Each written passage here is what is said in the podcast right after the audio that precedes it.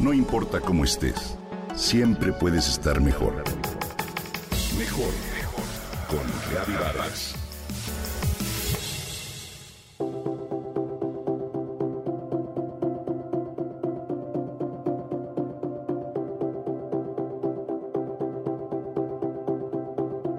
Estoy segura de que has escuchado términos como Nomo, Punk, Neomama o Sham. No, no estoy hablando de otro idioma o de alguna lengua oculta. Son términos que están en boga, vocablos que han surgido de manera reciente y que se refieren a diferentes condiciones sociales de las mujeres. Te comparto.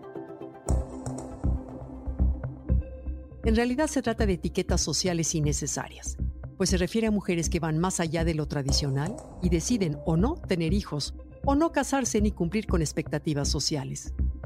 Ante todo, no hay que olvidar que estos términos lo único bueno que tienen es recordarnos que cada una de nosotros somos diferentes y tenemos características únicas y especiales. Nomo, por ejemplo, viene del inglés no mother. Se refiere a las mujeres que deciden que no quieren tener hijos. Hoy, 47% de la población femenina entre 15 y 44 años de edad no tiene hijos. Es más, de acuerdo con un estudio reciente en España, una de cada cuatro mujeres españolas de la generación de 1970 no será madre. Nomo fue acuñado por primera vez en 2011 por Jodie Day, una psicoterapeuta y escritora inglesa, que debido a un problema de fertilidad creó Gateway Woman, una red mundial de amistad para apoyo a mujeres sin hijos. Hoy en día, este movimiento incluye a cualquier mujer que no tenga hijos y promueve la idea de una vida plena.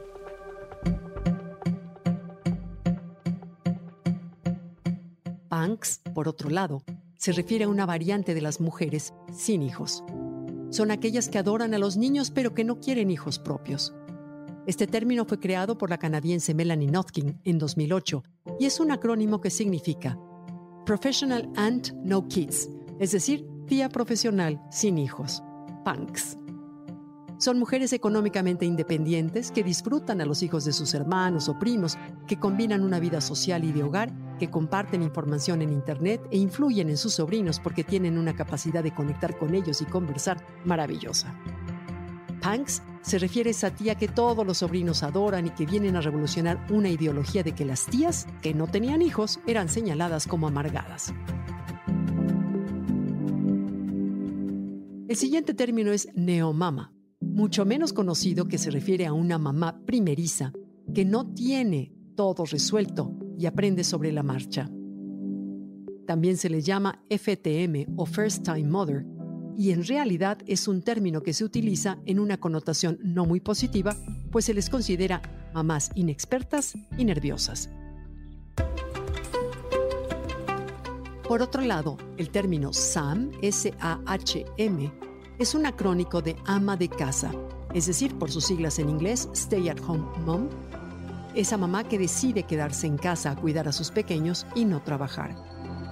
Caso contrario resulta la etiqueta social WOM, W-O-H-M, que representa a la mamá que trabaja fuera de casa, o WAM, la madre que trabaja desde casa o simplemente Working Mom, madre trabajadora. En esta diversidad de etiquetas que dentro de la sociedad y específicamente en el marketing han surgido están las Yomi Mommies, aquel segmento de mujeres que son madres, se cuidan y visten con estilo, sobre todo que miran por su aspecto y se interesan por estar y ser atractivas. Todas estas etiquetas resultan quizá funcionales para definir públicos en un sector de marketing, pero ciertamente son innecesarias para describirnos como mujeres, ya que definitivamente no somos un target comercial, sino mujeres con diferentes características, historia y roles que nos conforman y nos llevan a tener distintas visiones del mundo. Eso es lo que al final podemos rescatar de todos estos términos, que sin la necesidad de tener adjetivos o sobrenombres, todas somos diferentes y especiales.